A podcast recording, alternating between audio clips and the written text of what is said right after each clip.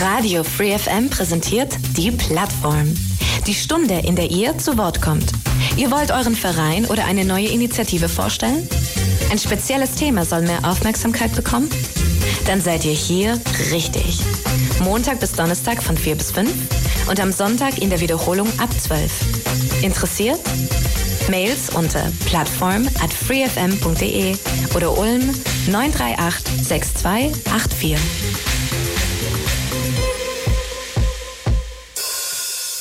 Ich bin Julius Taubert, begrüße euch heute zu Plattform hier bei Radio 4 FM auf der 102,6 Megahertz. Und da man unsere Anmoderation vorhin nur relativ am Rande und sehr leise gehört hat, fangen wir einfach nochmal ganz von vorne an, begrüßen erstmal unseren heutigen Gast, der zur OB-Wahl 2023 in Ulm erschienen ist. Denn am 3. Dezember geht die erste Wahl los der Oberbürgermeister oder eine neue Oberbürgermeisterin wird gewählt. Bei entsprechender Mehrheit kann dieser erste Wahlgang tatsächlich auch schon der entscheidende sein. Also es wird auf jeden Fall spannend. Unser heutiger Gast hat für diese Wahl seinen Hut in den Ring geworfen und kandidiert für den Ulmer OB-Posten ohne entsprechende Partei im Hintergrund. Thomas Treutler ist äh, Diplom-Betriebswirt, hat aber auch Politikwissenschaften und Theologie studiert. Der 52-Jährige arbeitete viele Jahre in der Industrie. Seit mehr als vier Jahren ist er alleiniger Inhaber eines Einzelhandelsgeschäftes in Ulm. Und heute ist Thomas Treutler zu Gast in der Plattform. Jetzt endlich ein herzliches Willkommen an Sie. Ja, hallo. Ich freue mich, dass ich hier sein darf. Und jetzt sind Sie auch endlich gut zu hören. Wunderbar. Sie sind ähm, in Ulm aufgewachsen, wie wir schon gehört haben. Und wenn man sich ein bisschen einliest, dann sind Sie ja in Ulm eigentlich schon Ihr ganzes Leben zu Hause. Fast kennen also die Stadt relativ gut. Warum möchten Sie jetzt aber ausgerechnet in Ulm Oberbürgermeister werden? Ja, Ulm ist auch meine Geburtsstadt äh, und als eine Geburtsstadt prägt doch ein bisschen äh, und deswegen will ich aus Ulm eine Wohlfühlstadt machen, weil ich bin in Ulm groß geworden, habe die Entwicklung von Ulm gesehen und habe jetzt auch festgestellt, dass die Entwicklung, sagen sogar die Statistiken aus, in den letzten Jahren nicht mehr so positiv sind, wie sie mal waren. Und deswegen habe ich meinen Hut in den Ring geworfen, einfach weil ich was erreichen will. Was heißt denn, Sie möchten Ulm zu einer Wohlfühlstadt machen? Wie kann man sich das vorstellen? Also wenn ich jetzt im Markt oder in der Stadt unterwegs bin, dann sehe ich äh, Menschen oft mit äh, Mundwinkel nach unten, die gezielt irgendwo hingehen, die ungern verweilen. Und ich sage immer, ein Lächeln steckt an. Und es gibt viele Bereiche, viele Punkte, wo dann einfach, wenn man sich wohlfühlt, ein Lächeln auf die Lippen kommt und jedes Lächeln äh, führt sich fort.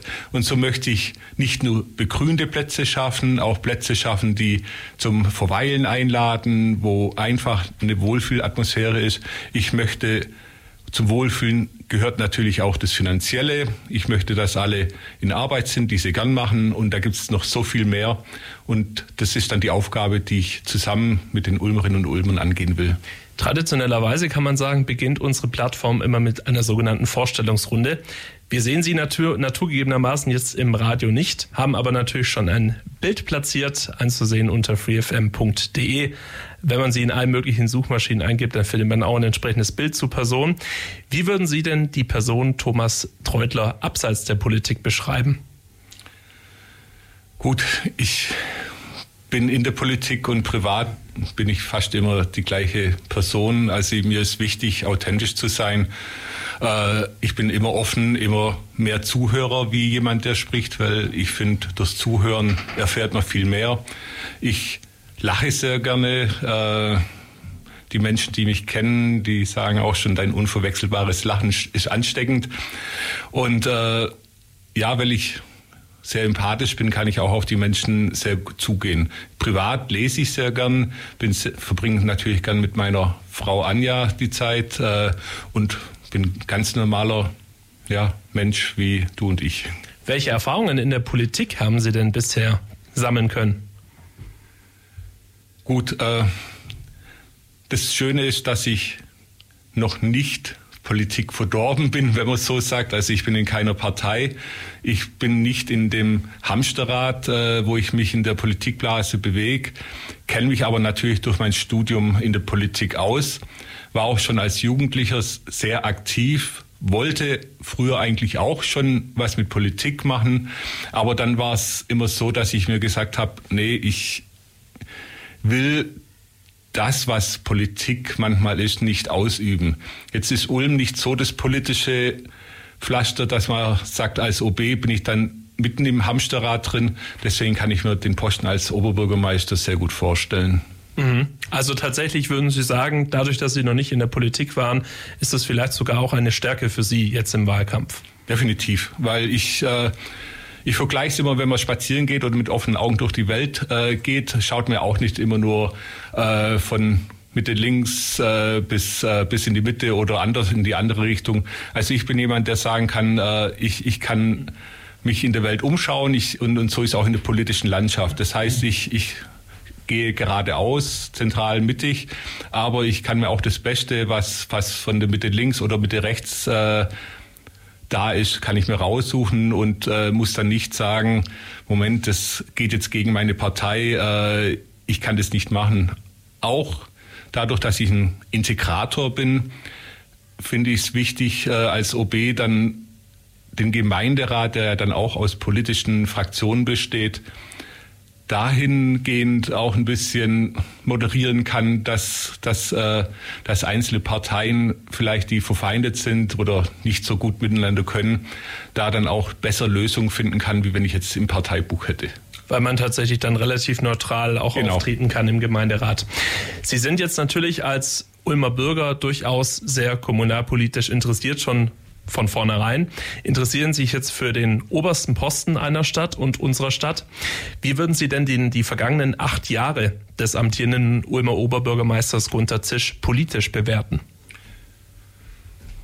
Gut, äh, Gunter Zisch äh, kommt aus der Ver Verwaltung, ist gelernter Verwalter und hat Ulm sehr gut verwaltet. Äh, mir geht es nur ein bisschen zu wenig in die Gestaltung.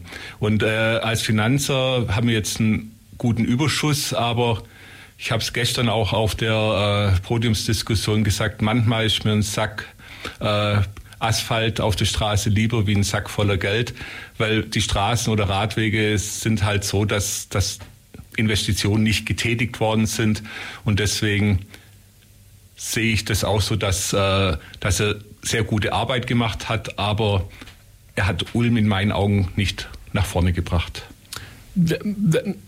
Andersrum gefragt. Mhm. Ähm, Sie haben jetzt gesagt, ein Sack voll Asphalt ist mitunter besser als ein Sack voll Geld. Ulm Verwalten, äh, gestalten statt verwalten ist sozusagen Ihr Credo. Wenn Sie es jetzt mal relativ äh, konkret machen, ähm, ein Finanzüberschuss, den bekommt man ja auch dadurch, dass man die städtischen Finanzen im Griff hat und Investitionen gezielt tätigt. Wo würde man jetzt neben den Radwegen und der Infrastruktur aus Ihrer Sicht sagen, dass man in den letzten acht Jahren geschlafen hat? Gut geschlafen. Äh, Ulm hat eine positive Entwicklung in vielen Bereichen. Ulm hat aber aus seiner Historie heraus äh, ein sehr gutes äh, Industrie- und äh, Wissenschaftsklima. Das heißt, das läuft nach wie vor sehr gut. Wir haben jetzt sehr viele Projekte aber auch verloren.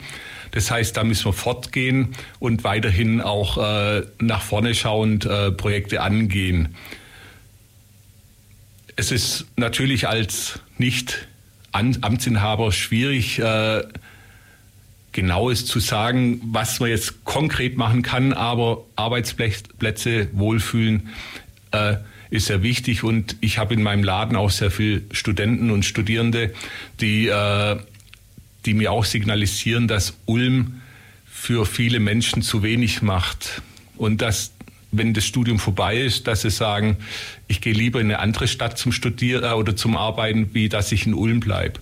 Und das möchte ich dann unter anderem auch angehen. Also, dass die Wirtschaft stark ist und stabil bleibt und dass äh, junge Menschen, die hier in Ulm sich ausgebildet haben, die ihr Know-how hier äh, erworben haben, dass sie dann auch in Ulm bleiben und dafür muss in vielen Bereichen wie Kultur, freier Kultur, Infrastruktur und allen möglichen, auch bezahlbaren Wohnraum sehr viel geschaffen werden.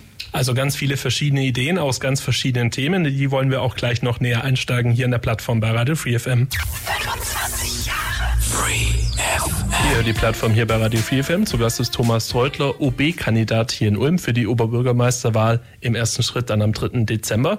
Es wird auf jeden Fall ein sehr spannendes Rennen. Vier Kandidaten, fünf Kandidaten ähm, haben den Hut sozusagen in den Ring geworfen, bewerben sich auch aus ganz verschiedenen Ecken und auch mit ganz verschiedenen Ideen. Herr Treutler, Sie sind jetzt, haben wir im Vorgespräch gesagt, politisch bisher äh, nicht in Erscheinung getreten, haben sozusagen eine reine Weste, um es positiv auszudrücken. Ähm, wie, welcher Tag war das denn? Beschreiben Sie das mal, wo Sie sich entschieden haben, ich möchte der nächste Ulmer Oberbürgermeister werden. Haben Sie einen Ausflug gemacht? Waren Sie irgendwie mit Ihren Freunden, Familie unterwegs? Haben Sie die Ausschreibung ganz zufällig gesehen? Nehmen Sie uns mal so ein bisschen mit in das Setting, als Sie sich damals entschieden haben, für diesen Posten zu kandidieren. Also es war nicht geplant ursprünglich und äh, die Entscheidung kam dann in Verbindung, dass tatsächlich OB-Wahlen dann sind. Äh, es kamen zwei Sachen zus äh, zusammen, die mich so geärgert haben und frustriert haben, dass ich gesagt habe, ich muss was unternehmen. Praktisch, ich habe einen Comicladen und das ist so das typische Superhelden-Syndrom, dass wenn es kein anderer macht, muss es halt einer machen. Und das war dann in dem Fall ich, dass ich es mir gesagt habe. Es war, ich habe vor meinem Laden über Ostern äh, eine Baustelle gehabt, die auf zwei Wochen angesetzt war. Letztendlich die eine Baustelle acht Wochen gedauert hat. Äh, zwei Wochen wurde dran gearbeitet und äh, es hat mich gerade an Ostergeschäft und Verkaufsoffener Sonntag ja 60 Prozent von meinem Umsatz gekostet. Und dann war es dann noch äh, die Aussage von unserem jetzigen Oberbürgermeister, dass Ulm eine sichere Stadt war. Das war unmittelbar nach äh, Attacken gegen Polizisten, Bürger, Vergewaltigung. Und ich selber hatte in der Frauenstraße ein mehr oder weniger traumatisches Erlebnis, dass ich einen Menschen zusammen mit einem Freund äh, vom Totschlag retten musste. Äh, und, und dann war es halt der Moment, wo ich gesagt habe, ich, ich muss was machen. Also es läuft nicht mehr in die richtige Richtung. Dann habe ich mir angeschaut, wer wird kandidieren und äh, da alle von den anderen Kandidierenden äh, die Situation mitzuverantworten haben, sprich seit 2019 äh, Verantwortung im Gemeinderat äh, maßgeblich tragen und seit zwei, mindestens 2014 schon im Gemeinderat sind, habe ich den Entschluss gefasst, äh, jemand muss was machen. Ich habe keinen anderen gesehen zu dem Zeitpunkt, auch heute noch nicht. Und habe dann gesagt, gut, ich werf meinen Hut in den Ring, dann kann ich mir zumindest nichts vorwerfen. Zwei für Sie also sehr prägende Ereignisse, die Sie dazu bewogen haben, jetzt für die kommende Wahl in Ulm anzutreten. Auch wenn Sie jetzt bisher noch nicht in der Politik waren, haben Sie sich schon einen ganz konkreten Plan zurechtgelegt, wie denn Ihre ersten Tage nach der Wahl bzw. nach der Amtseinführung aussehen könnten. Bevor wir jetzt äh, in den Inhalt gehen, erster Schritt, gleich sozusagen auch das richtige Stichwort mit den Baustellen, die Mobilität. Die Frage an Sie, wie würden denn Ihre ersten Tage im Rathaus aussehen? Also ich äh als Führungskraft in der Industrie, immer wenn ich die Stelle gewechselt habe, habe ich als erstes äh, bin ich in die Abteilung gegangen, habe mir die Strukturen, die Abläufe, die Prozesse angeschaut und das will ich dann auch machen. Ich will mir anschauen, wie jetzt gearbeitet wird und mir dann Inspiration holen, wie weiterhin gearbeitet werden kann, was angepasst werden kann, was verbessert werden kann. Natürlich ist dann auch die Mitarbeiter kennenlernen, die Menschen und äh, auch dann äh, als erstes mit dem Gemeinderat sprechen und die dann einschwören, dass wir doch was erreichen wollen. Im Prinzip wollen wir alle das Ähnliche oder das Gleiche und dass wir doch gemeinsam was machen können, auch wenn die Legislatur praktisch jetzt vom Gemeinderat nächstes Jahr endet. Aber dann ist auch umso wichtiger, dass wir schon die ersten Signale und Wege machen können.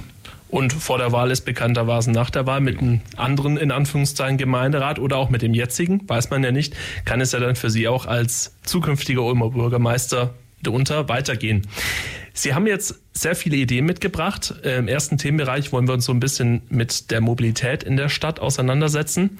Wir haben in Ulm einen bunten Mix äh, auf der einen Seite den öffentlichen Nahverkehr, auf der anderen Seite das Rückgrat sozusagen mit den Autos auf der Straße, Fußgänger, Radfahrer und so weiter und so fort. Wenn Sie sich jetzt diesen Mobilitätsmix oder auch den Mode Split, wie die Wissenschaftler dazu sagen, äh, anschauen, wie gut sind wir denn da aktuell unterwegs und was sollte aus Ihrer Sicht ganz dringend verbessert werden? Verbessert muss man die Einsicht und das Miteinander. Also ich merke es, also ich bin selber Fußgänger, ich bin selber Radfahrer, ich bin selber Autofahrer und ich höre halt immer, dass äh, Fußgänger über Radfahrer schimpfen, dass Radfahrer über Autofahrer schimpfen, Auto wieder über Fußgänger. Und äh, oftmals sind es auch die gleichen Personen, die dann praktisch, egal in welchem Fortbewegungsmittel sie sich bewegen, dann über die anderen schimpfen. Deswegen ist für mich ganz entscheidend keine Spaltung, dass man sagt, man muss jetzt nur Radwege machen, man muss jetzt nur Fußgängerzonen machen, man muss jetzt nur Autoverkehr haben, sondern dass wir das Zusammenhörigkeitsgefühl wieder bekommen, dass, dass wir ein Miteinander haben, dass der Autofahrer Rücksicht nimmt, dass der Fahrradfahrer dann nicht mit 20 über den Fußgängerweg äh, brettert. Und uns gleiche auch, es gibt Fahrradstraßen, dass die besser ausgebaut gehören, ist ohne, ohne äh, Zweifel. Ich, da stehe ich dann auch dafür, weil ich, wie gesagt, ich fahre selber sehr viel Fahrrad, auch in, zur Arbeit, privat, wenn ich in die Stadt gehe. Deswegen merke ich die Huppelpisten. Aber selbst auf einer Fahrradstraße, wenn parkende Autos sind, muss man äh, umsichtig fahren. Das zählt für ein Auto wie auch den, für den Fahrradfahrer, wenn das Auto ausparken will, sieht er den Fahrradfahrer vielleicht nicht. Und dann bringt es nichts, über andere zu schimpfen, sondern der Verkehr ist Rücksichtnahme und dahin müssen wir wieder hinkommen. Gegenseitige Rücksichtnahme auf jeden Fall Ihr zentrales Stichwort im Bereich des Mobilitätsmixes. Wenn wir uns das Thema öffentlichen Personennahverkehr in Ulm anschauen, wir haben zwei Straßenbahnlinien, ansonsten fahren die Busse von munter von A nach B. Braucht Ulm bzw. Neu-Ulm auch, das funktioniert damit unter auch nur in Gemeinschaft, eine weitere Straßenbahnlinie? Äh, kurz gesagt, umso mehr, umso besser. Allerdings äh, kostet eine Straßenbahnlinie sehr, sehr viel Geld und das ist nur mit äh, Land und Bund stemmbar. Und äh, man hat es mit der Linie 2 gesehen, dass auch sehr viel Bauarbeiten vonstatten gehen müssen. Mir ist wichtig, dass jetzt bei der Brückenplanung, die jetzt anstehen und die auch umgesetzt werden, schon Alternativen gesucht werden, dass mögliche Straßenbahnlinien drüber fahren können, als dass die Statik äh, ist. Äh, aber wir haben in Ulm jetzt schon so viele Baustellen, dass es ein Projekt ist, das mir wichtig ist, das auch angegangen werden muss. Aber erst muss die Finanzierung, die Machbarkeit äh, geklärt werden und dann kann man es angehen. Wichtiger ist mir generell, dass die Taktung besser wird, dass man ein Verkehrsnetz im öffentlichen Nahverkehr, Personennahverkehr schafft, dass es attraktiver wird für die Menschen, die von außerhalb kommen, umzusteigen, das Auto stehen zu lassen und mit dem öffentlichen Personennahverkehr in die Stadt zu kommen. Dazu brauchen wir meiner Meinung nach äh, Drehkreuze, die im guten Takt äh, Menschen zu Straßenbahnen äh, hinführt. Dazu gehört aber auch Park-and-Ride-Parkplätze in zentralen Stellen.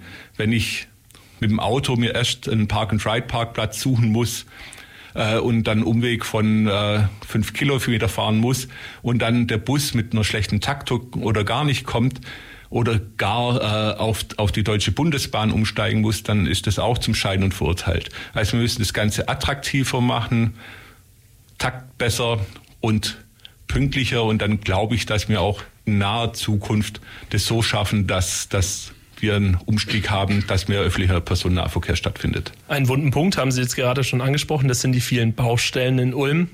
An erster Stelle stehen natürlich die Brücken hier in der Umgebung. Angefangen bei der Genstorbrücke, wo jetzt aktuell schon fleißig gebaut wird. Adenauer Brücke, die man ganz dringend sanieren muss. Natürlich dann auch die große Baustelle im Rahmen der Bundesgartenschau 2030. Auch dort werden Brücken auf der einen Seite abgerissen, auf der anderen Seite modernisiert. Ein neuer Tunnel soll gebaut werden. Also sehr viele Baustellen in den nächsten Jahren, auf die sich Ulmerinnen und Ulmer einstellen müssen. Angefangen jetzt bei den vielen, vielen Brücken, die ja durchaus in unserer Region ein Nadelöhr sind die Welt hört ja nicht jenseits der Donau auf, sondern viele Pendlerinnen und Pendler fahren nach Neuem beziehungsweise auf die andere Seite. Wie würden Sie denn als Ulmer Oberbürgermeister das Thema Baustellenmanagement in Bezug auf die Brücken, auf die Straßen kommen wir gleich noch besser takten? Also zuallererst äh, finde ich es auch im Wahlkampf relativ äh, witzig zu hören, dass das Problem ja jetzt auf einmal aufgetreten ist. Also ich glaube nicht, dass, äh, dass wir nicht schon seit Jahren wissen, dass man da in der Hinsicht was machen kann. Und da auch wieder der Punkt, da hätte man eventuell früher, als die Zinsen noch sehr, sehr gering waren, sprich bei Null, man eigentlich auch fast Geld bekommen hat, wenn man äh, Geld aufnimmt. Da hätte man vielleicht schon handeln müssen, zumal ja auch Beschlüsse schon stellenweise vorgelegt haben.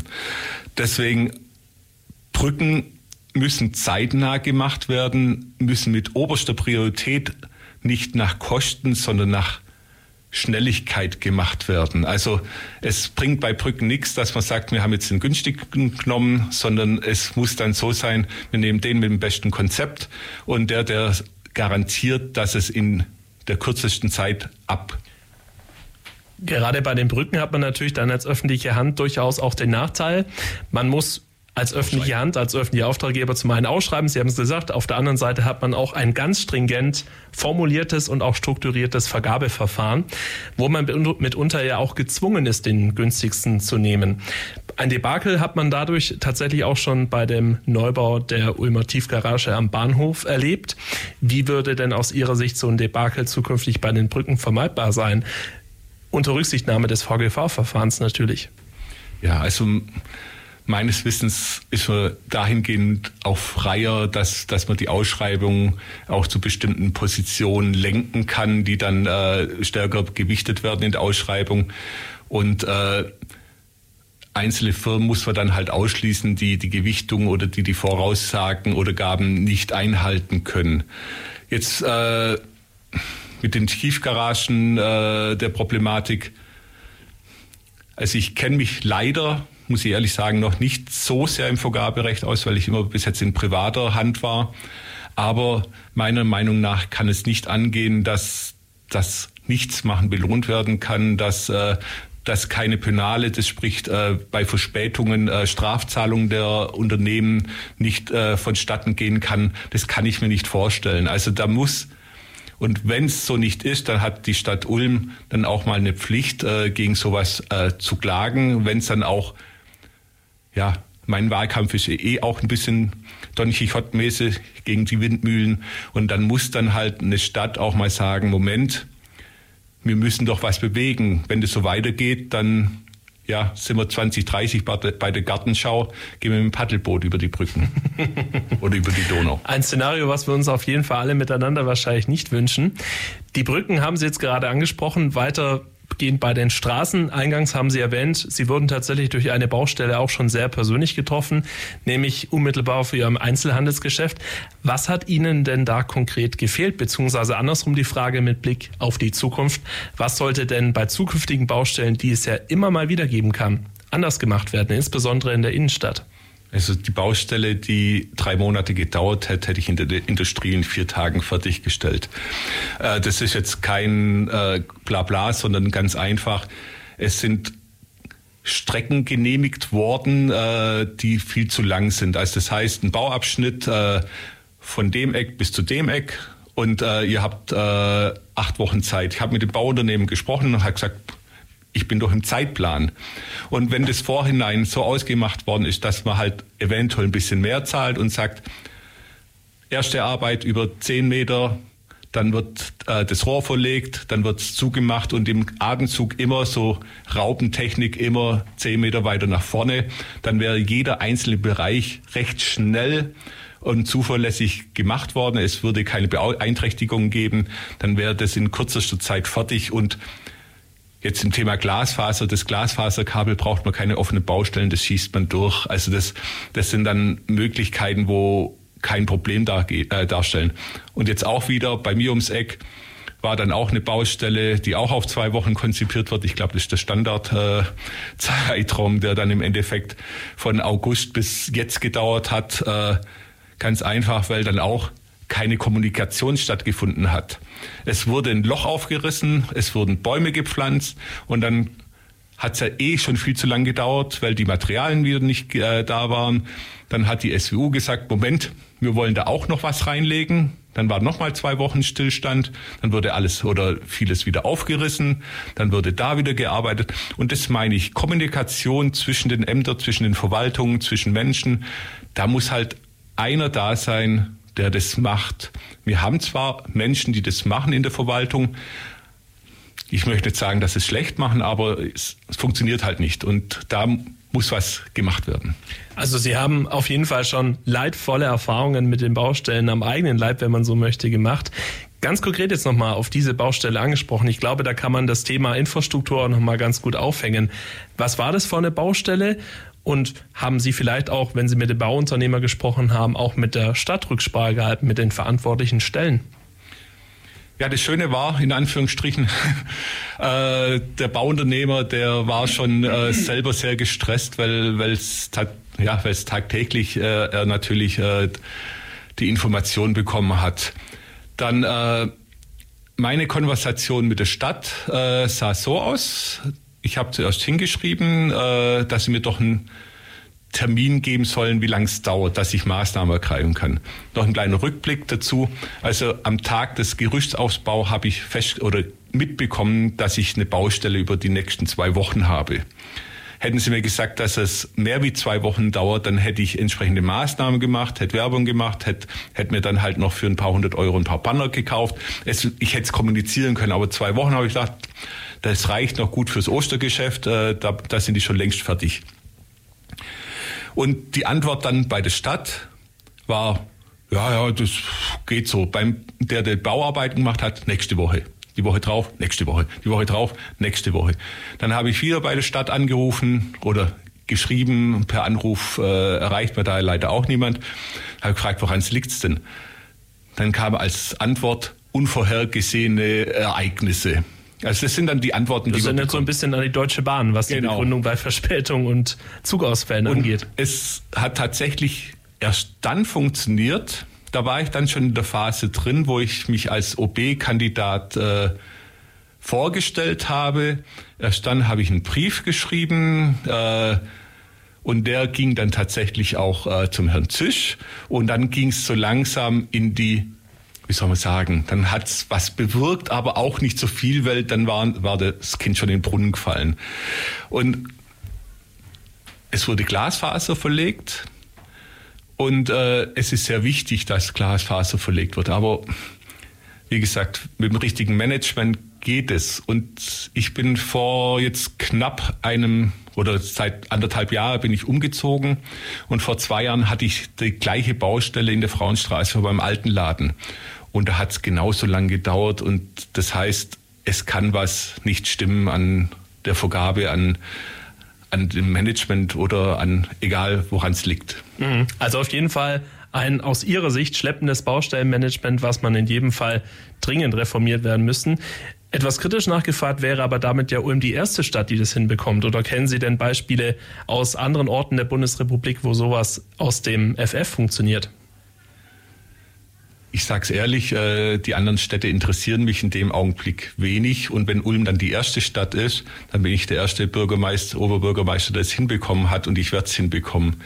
Weil wir haben zwar zuständige Personen, aber es gibt dann Sachen und Bereiche, wo wir schauen müssen, weil und wenn es nur an Punkte ist, dass man sagt, wir reißen nicht an 20 Stellen gleichzeitig auf und arbeiten an zwei Stellen davon, sondern ein, ein Management, eine Abfolge. Und als Chef der Verwaltung werde ich dann mit den entsprechenden Menschen, die dann das machen müssen, sprechen und gegebenenfalls schulen, weil in der Industrie klappt's und wieso sollte es in einem so tollen Bereich wie eine Verwaltung in der Stadt nicht funktionieren? Ich sehe da keinen Hindernisgrund. Jetzt besteht die Infrastruktur in Ulm aus ganz vielen verschiedenen Bereichen. Der Flächenentwicklungsplan sieht ja auch Neubaugebiete vor für Wohnungen, für die schwäbischen Häuslebau sozusagen, mhm. aber natürlich auch für die Industrie. Wo steuert Ulm aus Ihrer Sicht dahin? In die richtige Richtung? Oder andersrum, was würden Sie korrigieren? Ulm ist eine, eine, Stadt, die Industrie hat, die Wohnungen hat, die, die Wirtschaft hat, die Handel hat. Also Ulm ist eine, eine tolle Stadt und das zeichnet die, die Stadt auch aus.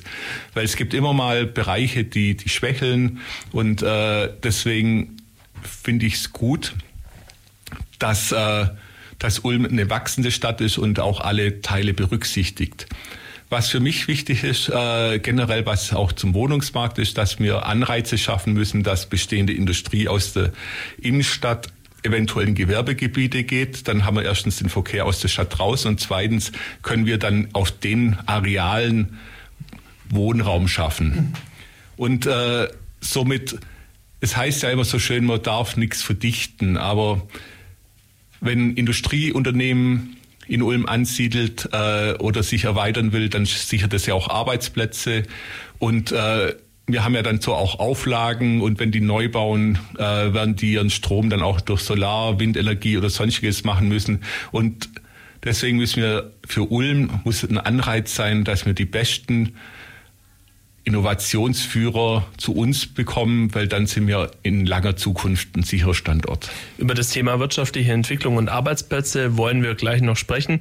Ebenso, und das jetzt unmittelbar nach der nächsten Musikpause, über das Thema Wohnraum und Wohnraumentwicklung. Sie haben es gerade eben schon angesprochen. Da haben wir nicht nur in Ulm, sondern auch bundesweit eine offene Flanke. Viel zu wenig Wohnungen, die aktuell gebaut werden. Das schauen wir uns aber auf jeden Fall jetzt gleich mit Thomas Reutler genau an. Er kandidiert am 3. Dezember 2023 für den Posten in Ulm als, Ober, als Ulmer Oberbürgermeister. So. Free FM. Sie haben jetzt gerade auch schon das Thema Wohnungsbaupolitik angesprochen. Wir haben in Ulm natürlich eine Besonderheit, was das Thema Flächen angeht. Auf der anderen Seite lässt sich ganz schön beobachten, dass man in den letzten zehn Jahren bundesweit in Anführungszeichen schon fast geschlafen hat. Das diesjährige Ziel von 400.000 neuen Wohnungen hat die Bundesbauministerin Clara Geiwitz erst vor kurzem wieder kassiert. Da musste sagen, ne, also 300.000, mit denen müssen wir uns fürs Jahr 2023 zumindest zufrieden geben. Jede Kommune, somit auch Ulm, muss ihren Teil dazu beitragen. Wie würden Sie es denn aus Ihrer Sicht hinbekommen, wenn wir das Thema Mikrozoma außen vor lassen? Da kommen wir gleich nochmal drauf. Es fehlen ja ohnehin zu wenig Wohnungen. Also wie würden Sie es aus Ihrer Sicht als Ulmer Oberbürgermeister hinbekommen, dass das Thema Wohnungsbau schneller vonstatten geht, vor allem, dass man auch pragmatischer an das Problem herangehen kann, pragmatischer in der Hinsicht, dass jeder gebaute Quadratmeter zählt. Ja, wie ich vorher schon angesprochen habe, aber das will ich nur kurz nochmal wiederholen, muss man mit der Industrie sprechen, die äh, Industrieflächen in Ulm haben, ob man die nicht dazu bewegen kann, nach draußen zu gehen, dass da dann neu gebaut werden kann. Des Weiteren äh, will ich auch unterscheiden zwischen dem sozialen Wohnbau und dem Anführungsstrichen normalen Wohnbau. Beim sozialen Wohnraum äh, muss man achten, dass, dass nicht alle Regularien so streng sein dürfen und sozialer Wohnraum muss schnell, effizient, kostengünstig und nachhaltig gebaut werden. Dann kriegt man dann was hin, was, äh, was mit den ganzen Vorschriften für viele Bauunternehmer jetzt mittlerweile dann auch bei steigenden Zinsen problematisch wird. Äh, dass Ulm sehr gut dasteht und eine Wohnbaugesellschaft hat, die die Wohnungen baut, ist auch wichtig. Äh, was dann trotzdem noch gemacht werden muss, was ein Standard sein muss, aber was auch, denke ich, erreichbar ist, dass äh, barrierefrei gebaut wird, weil die Möglichkeiten müssen wir auch haben. Es muss unkompliziert gebaut werden, das heißt weniger Schnickschnack. Aber es muss auch so gebaut werden, dass am besten Quartiere entstehen, die eine Kombination aus vielen sind, äh, die etwas höher gebaut sind, niedriger und auch mit Einfamilienhäusern, dass einfach ein durchwachsenes Wohnklima herrscht. Das Thema Einfamilienhäuser haben Sie gerade angesprochen. Die sind ja insbesondere in Bezug auf das Klima und auch auf die Flächenversiegelung in den letzten Jahren etwas in die Kritik geraten. Auf der anderen Seite gibt es immer noch sehr, sehr viele Familien, Paare, mitunter auch Alleinstehende, die sich gerne ein Haus bauen würden, auch in Ulm und auch in den Ulmer Stadtgebieten. Was sagen Sie denn denen? Feuer frei, macht ruhig? Oder wir müssen Obacht geben und dem Thema Wohnungsmix wieder eine höhere Bedeutung beimessen? Also da ist meine klare Aussage, Einfamilienhäuser müssen gebaut werden, aber wir müssen auch schauen, dass es anders gebaut wird, wie, äh, wie die letzten Jahre vonstatten ging. Ich Was bin, heißt es genau, anders gebaut? Äh, ich bin in der Oststadt groß geworden, wohne da jetzt auch noch in der Eberhardstraße. Und früher sind da Reihenhäuser gebaut worden. Und ungefähr die gleiche Fläche, wie, äh, wie das Haus belegt hat, gab es einen kleinen Garten. Das heißt, äh, der Anteil äh, begrünt äh, verdichtet war ungefähr identisch. Wenn ich mir jetzt anschaue, was, was dann äh, äh, die Erlinger Straße gebaut worden ist, da steht Haus an Haus an Haus an Haus an Haus und äh, der Gartenanteil ist verschwindend gering. Und das meinte ich. Man muss wieder danach schauen. Gut, die Baupreise sind enorm, aber dass der Anteil bebauter Grund zu grünen Grund äh, gleich bleibt. Das heißt, es wird teurer, aber dann muss halt nicht eine 200 Quadratmeter Hütte dastehen, sondern dann reicht halt etwas, das ein bisschen nach oben geht, aber da dafür Grünfläche vorhanden sind.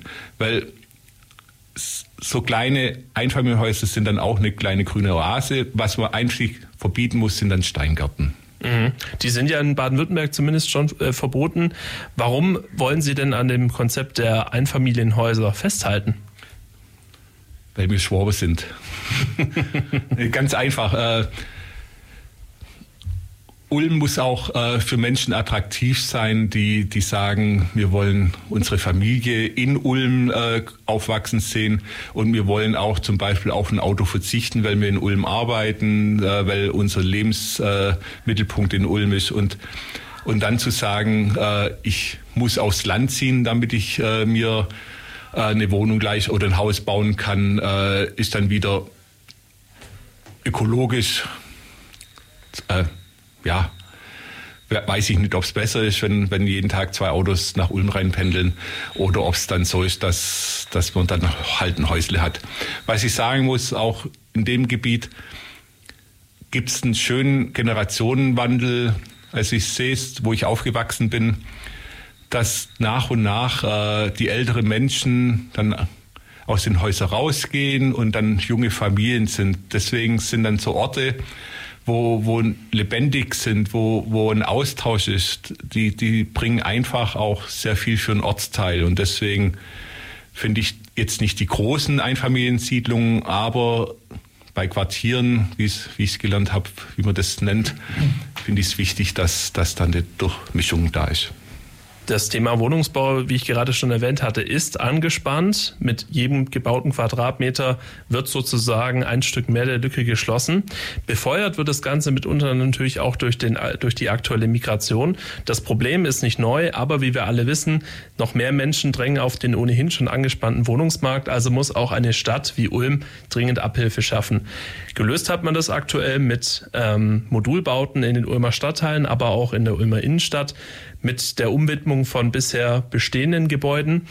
Da war die Stadt durchaus sehr kreativ und man muss durchaus ja auch sagen, dass in der Not gehandelt wurde, weil relativ viele Menschen pro Tag nach Ulm zugezogen sind und immer noch aktuell zuziehen. Das heißt, wir brauchen dringend neue Wohnungen. Ein Problem, was auch für Sie als Oberbürgermeister von Relevanz wäre? Es wird wir dürfen äh, bei allem Zuzug äh, von Asylsuchen auch unsere armen, in Anführungsstrichen, Menschen nicht vergessen. Also wir müssen auch schauen, dass, dass, wir, dass es nicht zu einer Spaltung kommt, zum, äh, zum Klima des Neides, dass die einen sagen, Mensch, äh, ich muss da in einer 20 Quadratmeter Hütte hausen, die haben äh, was Großes. Also es, ich vertrete die Meinung nicht, aber man muss dann schauen, dass, dass die Menschen nicht gespalten sind. Und äh, das ist in meinen Augen tatsächlich auch ein Thema, das sehr viel mehr vom Bund und vom Land getragen werden muss. Als Stadt äh, muss ich sagen, wir haben Kapazität, personell und als Wohnraum für x Personen. Etwas kritisch nachgefragt, wenn man das Problem von den Kommunen heraus in Richtung Land oder Bund trägt, dann sind wir wieder in der Fingerzeigmentalität, aber kommen dadurch inhaltlich ja auch kein Stück weiter. Nur wenn für den Bund und das Land etwas Druck herrscht, dass die sich was überlegen lassen müssen. Nur dann kann Kommune auch sagen, ihr gebt uns äh, die Möglichkeiten, nicht nur das Geld, dann kann man was erreichen. Wenn, wenn äh, es so ist, dass, äh, dass der Fingerzeig von Bund und Länder auf die Kommunen geht, dann äh, muss ich sagen, da, dass, ich will nicht das Wort da oben, aber da sind Menschen, die reden halt so viel und überlegen sich zu wenig, was gemacht werden muss. Und daher wünsche ich mir, dass eine Stadt wie Ulm offen ist, aber dass wir auch sagen können, wir haben den Raum und sorgt ihr dafür, dass die, die nicht geduldet sind, dass die wieder wegkommen, dann haben wir Raum wieder für neue, also dass eine Zirkulation eintrifft.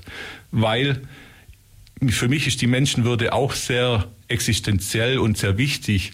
Und äh, Menschen, die dann äh, in ärmsten, schlimmsten Behausungen bei uns unterkommen müssen, weil wir keinen Platz haben, äh, kann es auch nicht sein. Und deswegen groß zu bauen und neu zu bauen, dann bauen wir praktisch Gebäude, die hoffentlich bald keinen Zweck mehr erfüllen, äh, weil Ziel soll es ja auch sein, dass die Menschen nach der Flucht wieder in ihr Land können, dieses aufbauen und da die Wirtschaft stärken. Einige wollen auch von sich aus bleiben. Wie wollen Sie denn als Omer Oberbürgermeister das Thema Zusammenkunft sozusagen und auch ähm, das integrative Miteinander besser steuern? Wenn Sie die Bürgerinnen und Bürger draußen auf der Straße fragen, dann haben sehr viele den Eindruck, die Leute kommen hierher, dann wird sich um das Nötigste gekümmert. Das Nötigste ist ein Dach über dem Kopf und ein bisschen Geld in der Tasche.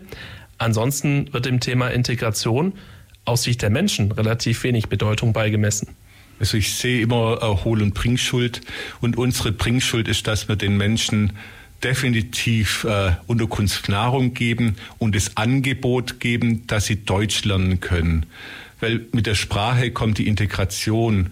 Und da bin ich der Meinung, dass Menschen, dass wir Perspektive geben müssen, dass die, die von sich aus daran arbeiten, sich zu integrieren, dass wir die dann auch äh, integrieren können. Und wenn sie die Sprache können, ist der Weg zur Ausbildung da, dann ist der Weg äh, zur Arbeit da.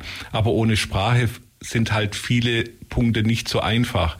Also ich bin sehr aufgeschlossen. Bei mir im Laden sind auch sehr viele Asylsuchende und äh, ich habe sehr gute Gespräche mit denen.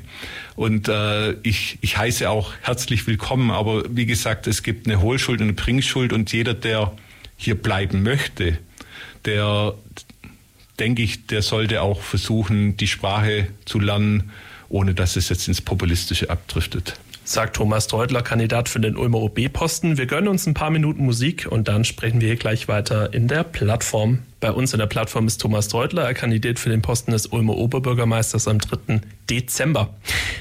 Ziemlich viel ist zu tun. Über sehr viele offene Baustellen im wahrsten Sinne des Wortes haben wir jetzt auch schon im Laufe der Sendung gesprochen.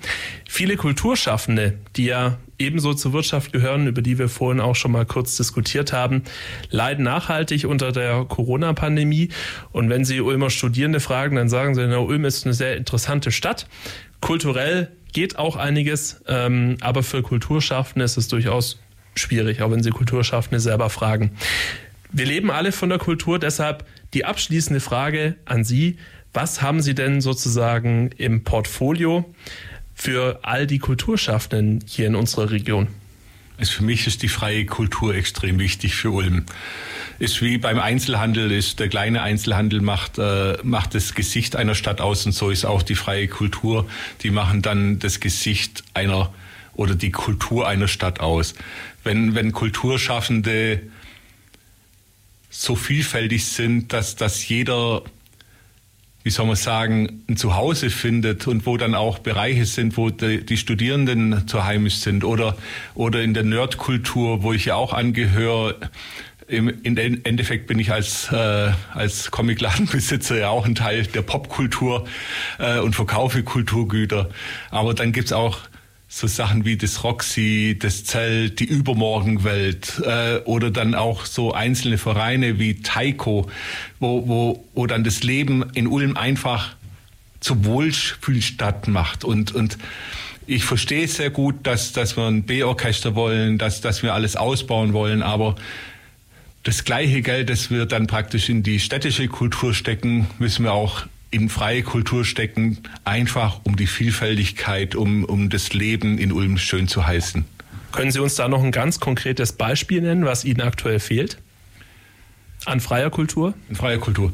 Ja, gerade ständig, äh, äh, studentische Kultur äh, fehlt etwas. Dann äh, sind viele Plätze vor allem äh, nicht vorhanden, dass, dass äh, Kulturschaffende dort unterkommen können. Fort Albeck äh, ist äh, zum Beispiel hat viele Plätze für die freie Kultur, aber es hat dann praktisch noch ein ganzes Stockwerk ungenutzt, das von der Stadt praktisch nicht hergerichtet wird.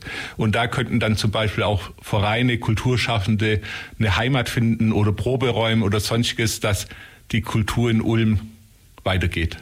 Vielen Dank, Herr Treuter, dass Sie heute zu Gast waren in der Plattform. Eine abschließende Frage denn zu Ihnen persönlich. Wie, wie hoch schätzen Sie Ihre Chancen am 3. Dezember ein? Diese Frage stellen wir allen Kandidaten gleichermaßen. Es, äh, das Problem ist, dass äh, viele denken, äh, es ist eine verlorene Stimme, dem kann ich entgegenwirken. Jede Stimme für mich ist ein Zeichen, dass äh, die Demokratie lebt. Jede Stimme für mich äh, ist ein Zeichen gegen eine Stimme rechts, wenn schon Protest gewählt werden will. Und außerdem denke ich, dass, dass meine Chancen bei ja, 20 Prozent liegen. Diese und weitere Sendungen sind jederzeit nachzuhören unter www.freefm.de. Da gibt es alle Plattformsendungen nochmal als Podcast. Und an dieser Stelle sei nochmal darauf hingewiesen, auf die Live-Sendung am Sonntag, den 26. November von 10 bis 12 Uhr hier bei Radio Free FM, wo wir auch mit allen Kandidaten weitersprechen. Bis bald! Das war die FreeFM-Plattform auf der 102,6. Vergangene Sendungen gibt's zum Nachhören auf freefm.de slash Programm slash Plattform.